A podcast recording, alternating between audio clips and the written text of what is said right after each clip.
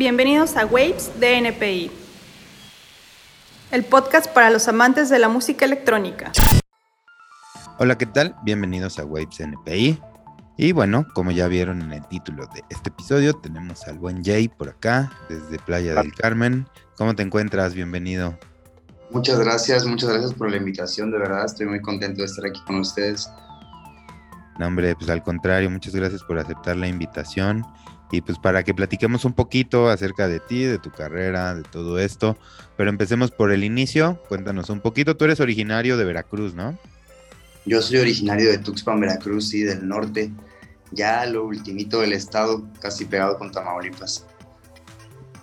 Órale, pues, ¿y cómo fue empezar por allá? ¿Cómo estaba la escena? Más o menos en qué año empezaste.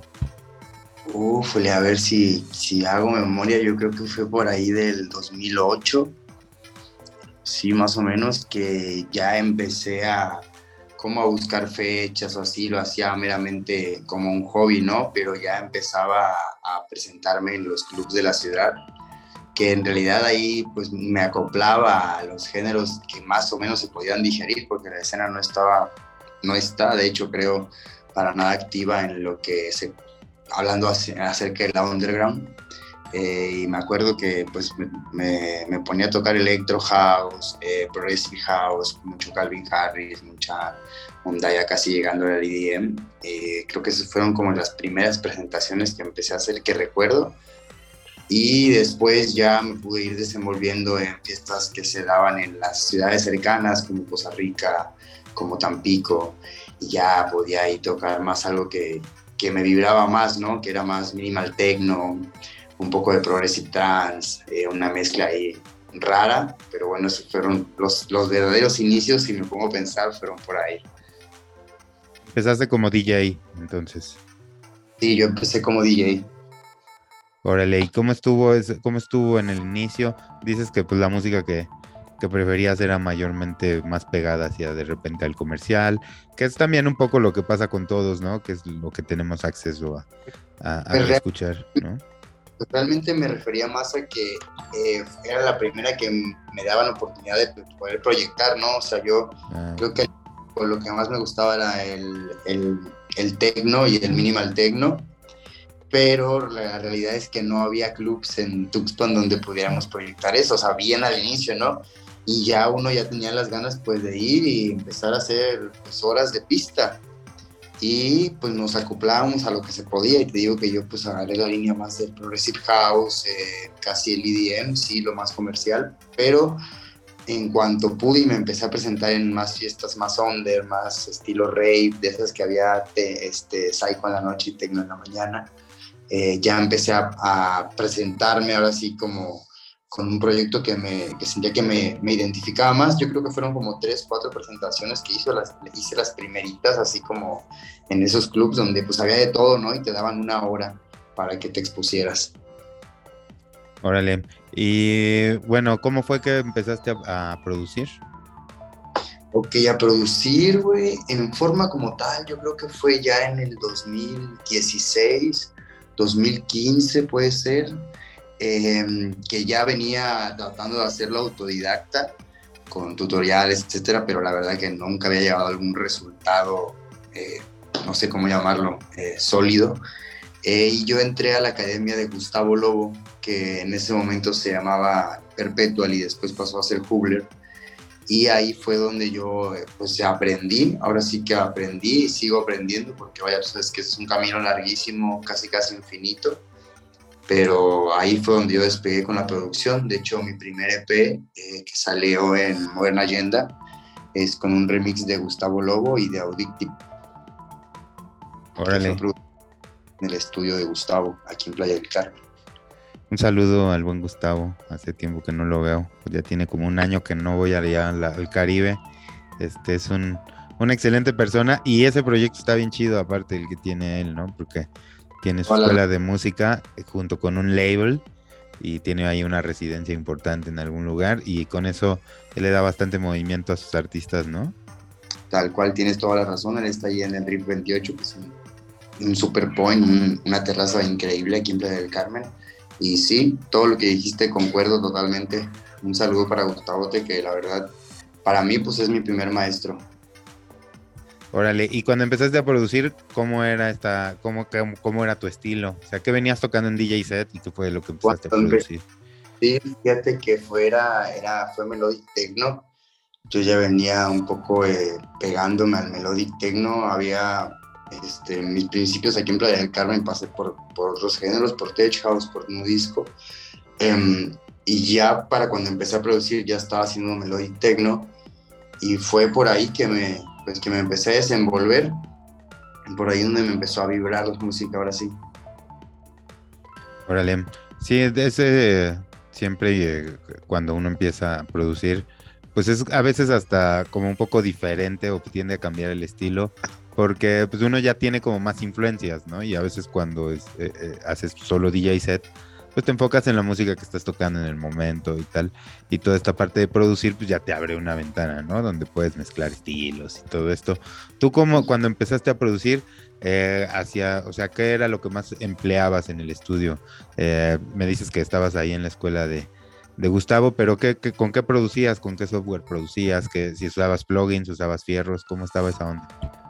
Claro, pues mira, sí, pues más que así para comentar sobre lo primero que me dices, pues sí, pues creo que igual cuando vamos empezando, pues es este es buscar llegar al, al, sonido que uno ya viene proyectando en el DJ set, ¿no? Que obviamente que es un sonido ya más profesional, con más experiencia, más horas de trabajo, pero pues siempre apuntándole a eso. Yo me, eh, produzco con Ableton y cuando empecé ahí con Gustavo Lobo, pues lo que con el que el plugin que empecé a trabajar fue con el Diva y es con el que pues me he sentido cómodo, ¿no?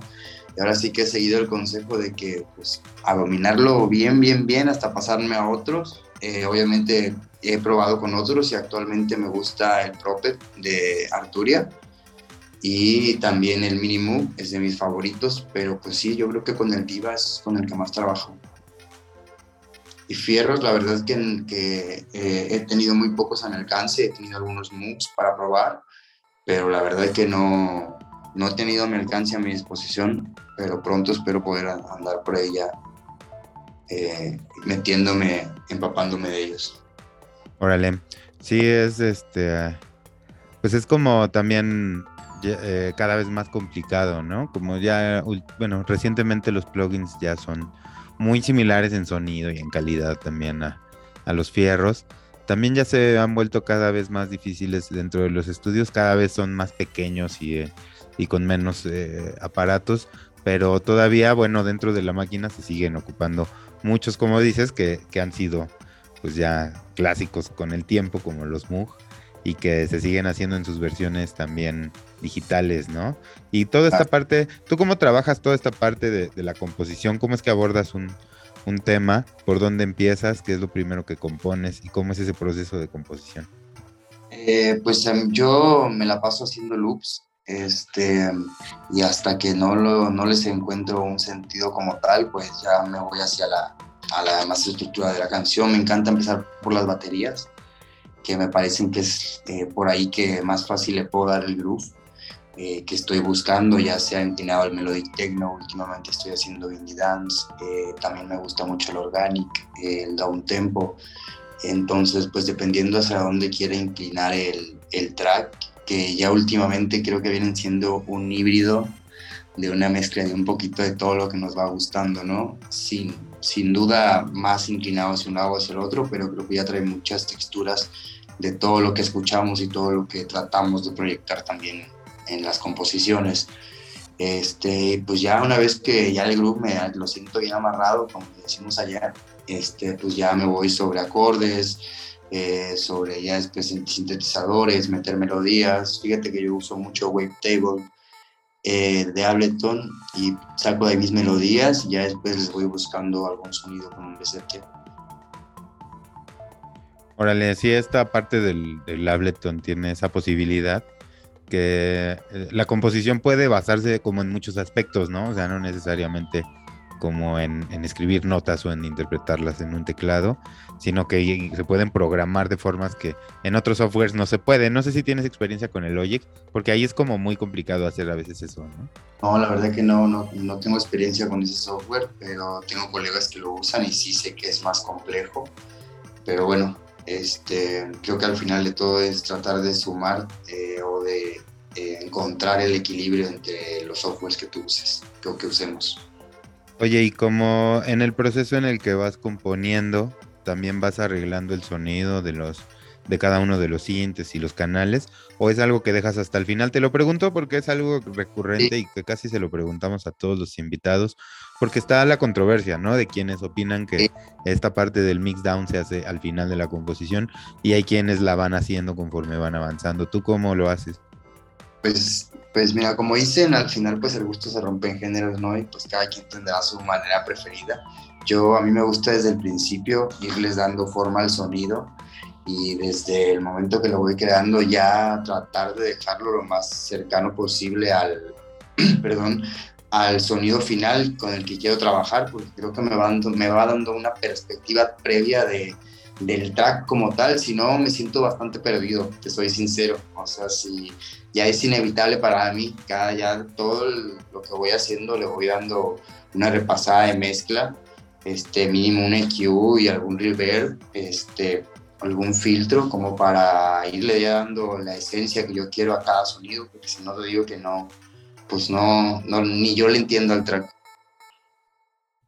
Sí, y ya, y ya una vez, y bueno, una vez que vas componiendo, pues vas considerando también el espacio sonoro que van a ocupar en el espectro cada uno, y con eso ya vas obteniendo también dentro de la composición como que esos espacios que vas llenando, no solo en la parte melódica, ¿no? Sino también en la parte sonora, ¿no? Claro, en la parte sonora, en la parte de ingeniería, totalmente concuerdo. Oye, y bueno, ya llegas a ese punto donde ya lo tienes más o menos trabajado y lo vas avanzando, pero al final de todas maneras supongo le das ahí como una repasada, ¿no? Al mixdown. Y la verdad que sí, al final eh, pues tratamos de, trato de escucharlo en diferentes estudios, en diferentes tipos de bocina, eh, y la verdad que las últimas composiciones que he hecho las, está, las he estado mandando a hacer un mix down eh, con otro ingeniero, porque pues bueno, creo que opino que al final un oído fresco siempre le va mejor. Y ahí comparo a ver cuál me gusta más y ya sobre ese hago algunos ajustes. Y pues nada, creo que al sumar, sumarle cabezas a las composiciones siempre nos va a ayudar. Claro, que también es algo que, mucha gente a veces no, sobre todo la gente que no está muy empapada de esto a veces no, no alcanza a, enterarse. Y es que no siempre, digamos, el, productor se encarga de todos los procesos. Si bien hay mucha gente que sí lo hace, eh, también es bastante válido y, bueno, como dices tú, ayuda mucho a sumar dentro de un proyecto cuando se va eh, dejando este tipo de procesos. Que si bien el mixdown eh, tiene o está un poquito relacionado con la parte creativa, pues toda la parte de composición y, la parte musical pues se hace aparte, ¿no? Entonces sí es como una buena alternativa y me imagino que también el mastering lo hace una tercera persona, ¿no? Sí, claro, totalmente. Eh, así es como lo, como, lo manejo yo. Yo aparte del mixdown que yo le doy, lo le mando a hacer un mixdown con otro ingeniero y el mastering también para después poder mostrarlo a algún label si lo quiero hacer probar o si ya me lo pidieron para mostrarlo como un resultado final y normalmente el label pues te va a pedir igual un mixdown, ¿no? Pues ya ahí yo escojo entre el mío o el del ingeniero. Normalmente mando el del ingeniero porque como te digo, yo creo que unos oídos frescos siempre van a ser buenos para el track porque tú muchas veces estar escuchando, escuchando, escuchando lo mismo, por ahí tu oído puede filtrarse o, o este, o puedes empezar a, a percibirlo de, manera, de una manera monótona que ya lo, lo consideras correcto y después ya cuando alguien más te lo, te lo ajusta y te das cuenta de que los detalles que le pudiste haber cambiado, me parece que, que pues al final lo que buscamos es que el, el, track funcione como tal, ya sea en la pista, en el audio, en, perdón, en el auto, en, en, los auriculares. Y creo que es la, para mí es la, la mejor opción, sin duda no dudo que habrá quien, quien pueda hacer o quien le guste hacer su mixdown completo y, y lo mande así, pero pues tengo muchos colegas que, que yo respeto, que sigo y que son de mis referentes que hacen la misma fórmula, a pesar de que ellos hacen ya un resultado casi, casi, pero no perfecto, pero a su gusto, eh, lo, como ellos lo quisieran, igual lo mandan a hacer un mixdown con un ingeniero aparte para tener un parámetro y tener una opinión diferente. Claro. Sí, es importante también. Y creo que dentro de la industria de la música normalmente se manejó así, siempre, en diferentes estilos de música y tal. Y eh, cuando empezó el boom de la música electrónica, más bien fue que se fue popularizando esto de que el compositor hiciera todos los procesos, tanto el mix down, o sea, no solo la composición, sino también el mix down, incluso el mastering, que hay muchos que lo hacen así. Pero yo, por ahí recuerdo que incluso en los libros de, de ingeniería de audio, pues siempre recomendaban que fuera terceras personas eh, o ajenas al proyecto las que hicieran como esos trabajos, ¿no? Los trabajos de, mixdown y, de mastering. Y, creo que otra vez estamos regresando a eso, porque además se vuelve como más profesional, ¿no crees? Pues como te digo, ya creo que varía también en gustos, en, eh, en las herramientas que tengas tú a la mano por ahí tú sabes que hay estudios que están súper acondicionados y te pueden dejar hacer sonar un track mucho mejor de lo que tal vez yo lo puedo dejar hacer, hacer sonar en mi estudio o en el estudio de Gustavo o en cualquiera de los estudios que visito. Em, creo que sí, que al final dar, dar un mejor resultado eh, es, primordial. Sí, y, ya bueno, en, en, la actualidad todavía hay muchísimas más opciones. Por ahí estaba viendo que, que hay plataformas donde ya puedes tú enviar, por ejemplo, un, sintetizador, la señal de un sintetizador, y, a través de un servidor la puedes pasar por fierros súper sofisticados, ¿no? Y te cobran, no sé, 10 eh, dólares la hora, algo así. Entonces, tu vía remota mueves todos los parámetros, no sé, del compresor o de un ecualizador así de fierro que está en Europa, en un estudio súper pesado, y que es una forma ya de abaratar todo esto, ¿no? No, la verdad no estoy muy enterado de cómo funciona eso. Supongo que debes de tener una excelente conexión de internet y cosas así, y, pero bueno, ya hay como muchas formas de hacerlo. Igual el mastering, ¿no? Por ahí hay, hay plataformas de, inteligencia artificial donde tú subes tu, track y ya te lo devuelve automáticamente masterizado de una forma pues, que, que se supone que, va eh, cubriendo todas las necesidades sonoras del track. Ya está muy interesante todo eso, pero como, como bien dices, pues, eh, depende también de cada, de cómo aborde cada quien toda esta, esta parte. Sin duda siempre habrá los que quieran hacer todos los procesos, pero ya hay muchísimas opciones, ¿no? Que antes no había al cual cada vez la tecnología nos va, nos va facilitando más pues todo esto. Y, bueno, en, tus últimas producciones, cuéntanos un poquito, has tenido bastante movimiento y también qué es lo que tienes en puerta para releases y todo esto. Sí, pues claro, te puedo, te puedo contar este por mes, a ver si por aquí lo tengo, mira. Eh, ahorita para junio viene un remix que le hice para Fit de que es un productor que está en Tailandia. Este remix viene en Gasoline Records, que este es un label de Sam Sparacho. Este es un productor y DJ que es residente del Mia Beach Club allá en Tulum. Un gran amigo también, excelente persona, que nada, me abrió las puertas de su label y la verdad es que estoy muy contento con, con el resultado. Este ya está en SoundCloud del preview. Este te lo voy a mandar en una liga. Te voy a mandar también el trago, obviamente, a ver si te gusta. Eh, esto es organic, un poco de un híbrido entre organic y un poco de melodic, por así decirlo. Como te digo, ya lo último que ando, que ando sacando, o sea, o está muy marcado como el indie, ¿no? Que te das cuenta, o es un, un híbrido que parece esto, parece el otro. Después, este, no sé si tienes alguna duda con ese. Bueno, no. Ah, ok, qué bueno que nos vas a dejar la liga también para los que nos escuchan, ah. para que lo encuentren ahí en la descripción del, episodio. Sí, este digo está en, está en SoundCloud para escucharlo. Apenas va a salir eh, a la venta, sale en Spotify el 18 de junio. Ahora mi mitad de mes. Después el mes que viene tengo un EP con Stimulate, eh, que es el label de Alfred, de Alfredo, no sé si lo conoces, a Highway 307. Ah, sí, claro. Y otro colega de acá de, de Carmen, un buen amigo también. Con él tengo un EP que es un, un track original mío y va a salir con dos remixes, uno de él como Highway 307 y el otro va a ser de Papasop. No sé si también lo ubicas a Papasop, que anda ahí rompiéndola en el, en el indie dance ahorita últimamente. Y eh, de esto todavía no tengo el preview, pero apenas tenga los masters, te los mando para que los cales. Muchas gracias.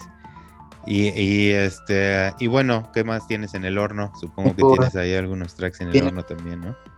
Sí, pues te digo, ahorita viene, viene afortunadamente, gracias a Dios, vienen, tengo casi un lanzamiento por mes. En agosto tengo dos, que es eh, primero una colaboración con mi carnal Iken, el residente de Supra y DF, que va a salir en Fibonacci, que son dos tracks originales, que es, eh, es Indie Dance. Hemos tenido una respuesta bastante bonita de parte de la, de la promo que le hemos mandado a la banda. Entonces, pues, estoy muy contento con ese. Este, seguro que va a andar ahí pegando en los charts.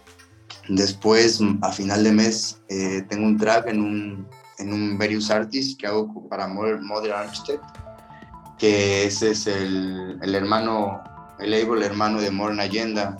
Este, esta compilación la estoy armando yo.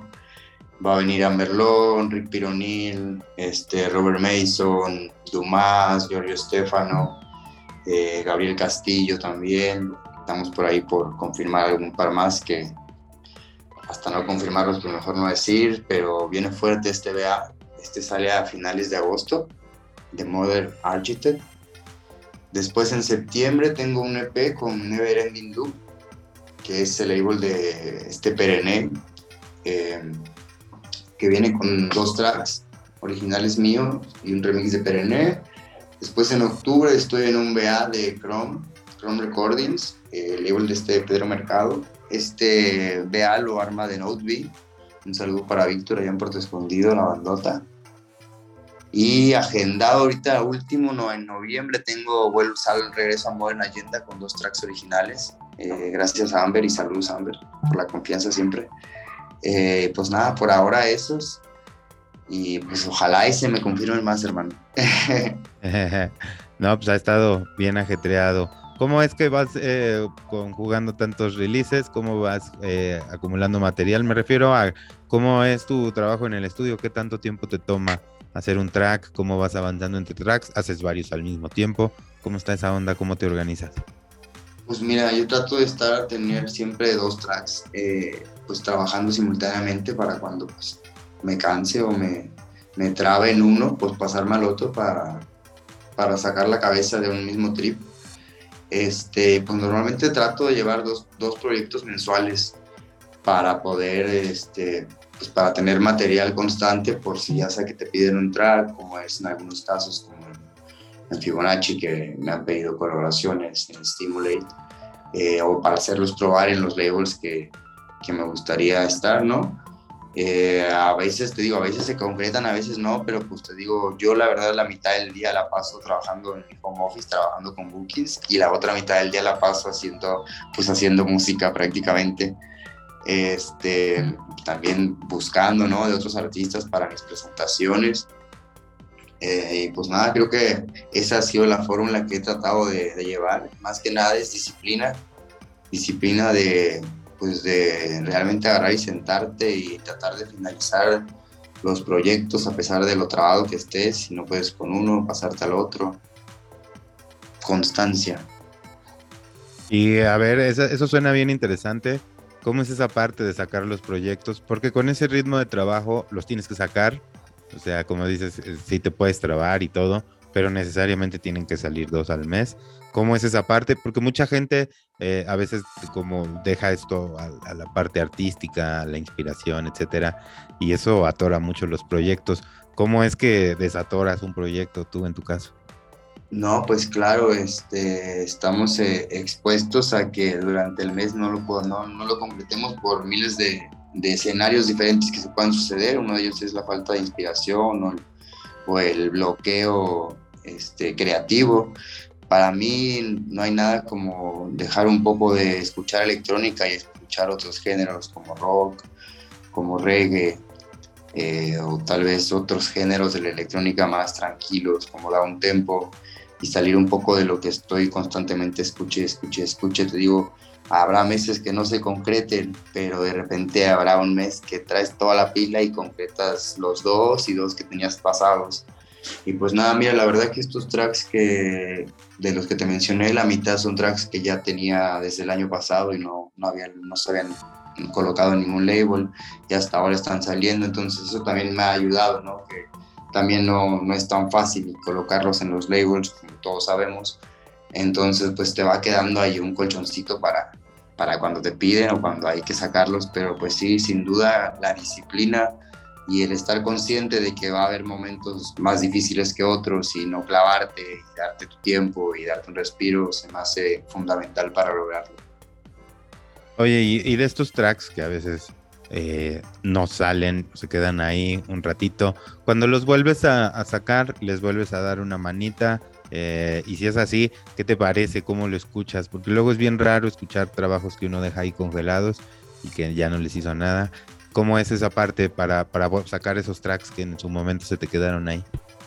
No, pues sin duda habrá unos que se puedan rescatar, habrá otros que de plano pues no te guste ya cómo estaba sonando, que tal vez le, le moviste y ya no te gustó para dónde lo llevaste. Sin duda habrá algunos que se desechen, pero habrá otros muchos que se pueden rescatar.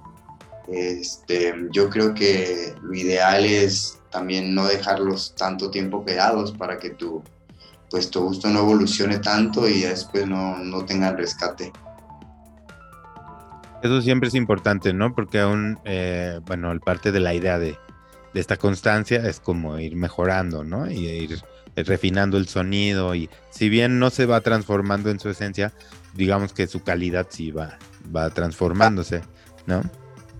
Sí, sí, totalmente y por ahí pues hay un track con el que te puedes haber trabajado en ese momento y no tuviste otra más que descansarlo, pero después vienes en algún momento muy lúcido, de mucha creatividad, lo abres y aparte, aparte de darle su manita de gato, le sumas todos los conocimientos que ya has podido generar hasta ese momento, digamos los dos, tres meses que lo dejaste y renace cual fénix, este, porque pues tú sabes que esto también es estar constantemente viendo y aprendiendo.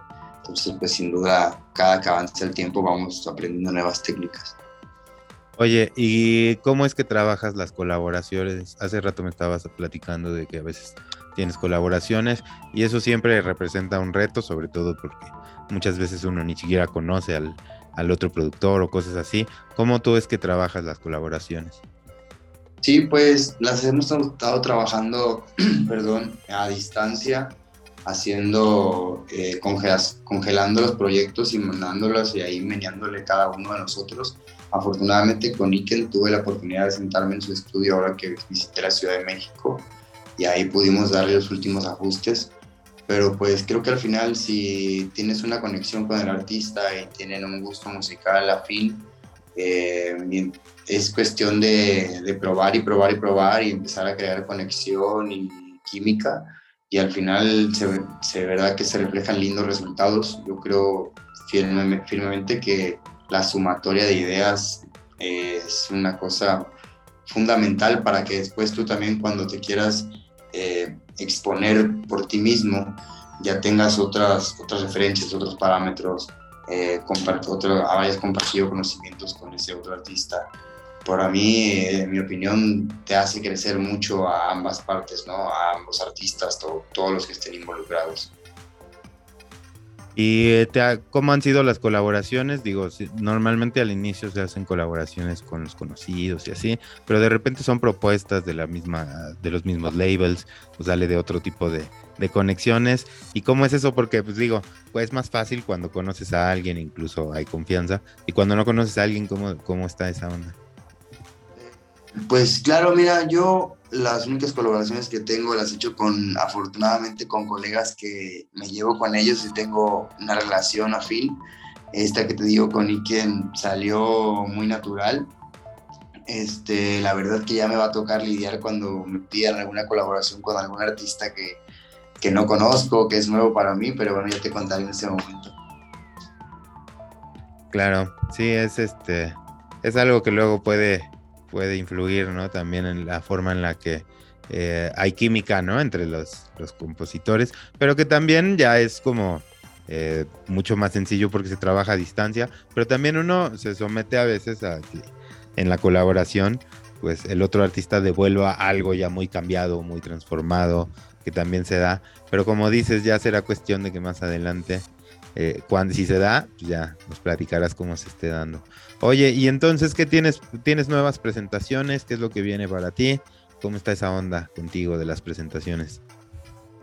Sí, sin duda la, comunicación va a ser fundamental en ese momento y en cualquiera, ¿no? Y sí, pues por más que te lo deje muy cambiado, yo creo que si tienes la confianza de decirle a veces que mira, no me está gustando por aquí o probemos por acá, eh, creo que siempre va a funcionar o pues vamos a llegar a un resultado lindo. Eh, acerca de presentaciones, mi bro, este sábado voy a estar en Isla Mujeres, en, el Beach Club Marea, que está en el Hotel Celina de Isla Mujeres, que es uno de mis spots favoritos, la verdad. Eh, ahí estoy con la gente de Go Out. Y nada, pues la neta que muy ya impaciente de llegar porque es una de mis fechas que espero, la verdad. Eh, me, me, divierto mucho, el, la gente de allá es muy linda, el ambiente que se genera es súper chingón. Y pues nada, este, ya con ansioso.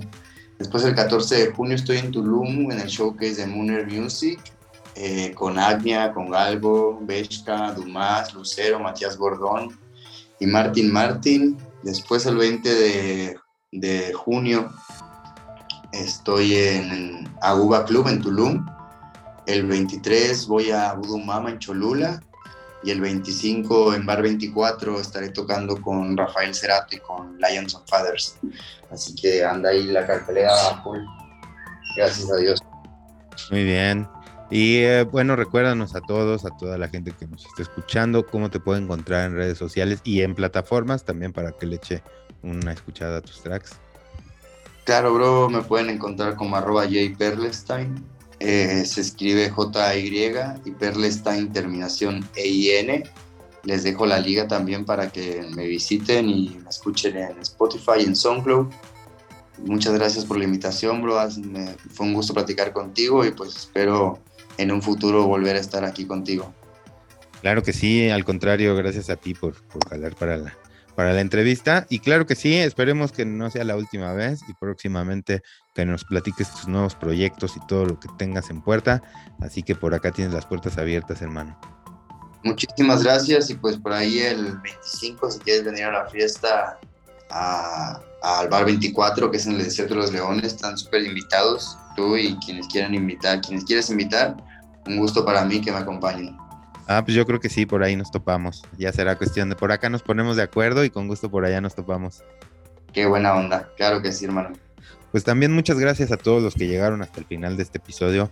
Recuerden seguir a nuestros patrocinadores en sus redes sociales, Plankton Films en Valle de Bravo, también Brilliant Border, productos para cuidar tatuajes y perforaciones. Sigan a, nuestra, a nuestro label en redes sociales como NPI Label MX en todas las redes y en todas las plataformas. A mí me encuentran como Ugly Cat Music en todas las redes y plataformas. Y pues nos escuchamos aquí la próxima semana en Waves NPI. Cuídense mucho. Sobres.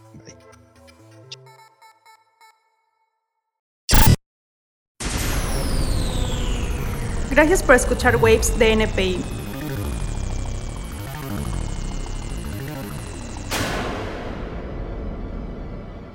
El podcast para los amantes de la música electrónica.